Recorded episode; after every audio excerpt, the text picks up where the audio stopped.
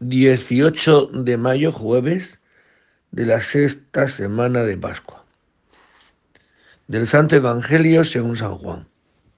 En aquel tiempo dijo Jesús a sus discípulos, Dentro de poco ya no me veréis, pero dentro de poco me volveréis a ver. Comentaron entonces algunos discípulos, ¿qué significa eso? De dentro de poco ya no me veréis pero dentro de, un, de otro poco me volveréis a ver. Y eso de me voy al Padre. Y se preguntaban, ¿qué significa ese poco? No entendemos lo que dices. Comprendió Jesús que querían preguntarle y les dijo, estáis discutiendo de eso que os he dicho. Dentro de poco ya no me veréis, y dentro de otro poco me volveréis a ver. En verdad, en verdad os digo, vosotros lloraréis y os lamentaréis, mientras el mundo estará alegre. Vosotros estaréis tristes, pero vuestra tristeza se convertirá en alegría. Palabra del Señor. Bien, pues ah, esto es la vida. Para vivir hay que morir pues dentro de poco moriréis. A miles de circunstancias que nos harán entrar, pues perder la vida. Y habrá otras muchas circunstancias donde estaremos alegres porque recogeremos los frutos de perder la vida. Esto es lo que ha hecho Jesucristo. Dentro de poco no me veréis, moriré y dentro de poco viviré.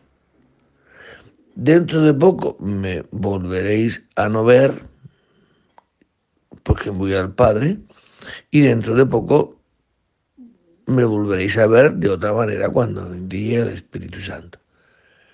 Por eso dice, en verdad os digo que lloraréis y os lamentaréis, mientras el mundo estará alegre.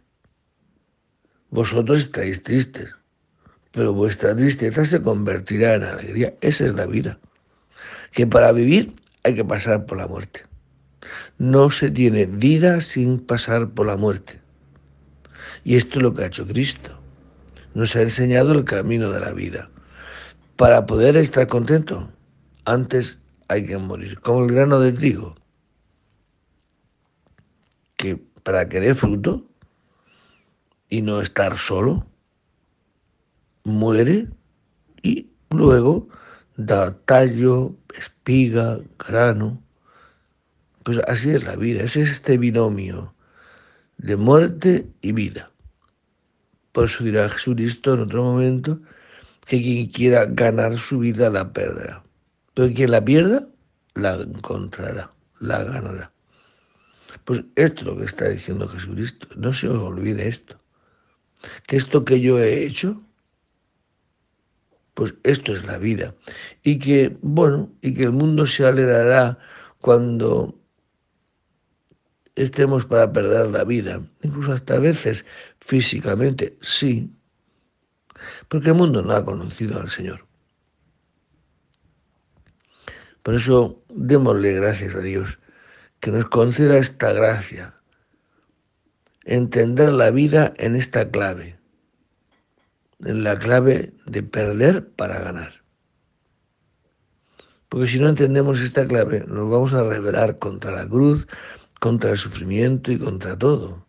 Cuando aparezcan los momentos, personas que nos fastidian y nos quitan la vida, lo vamos a mirar mal, mientras que si lo miramos como que esto es lo necesario para vivir, pues estaremos súper agradecidos y contentos aunque nos toque en estos momentos sufrir. Pero yo sé que este sufrimiento se convertirá en alegría.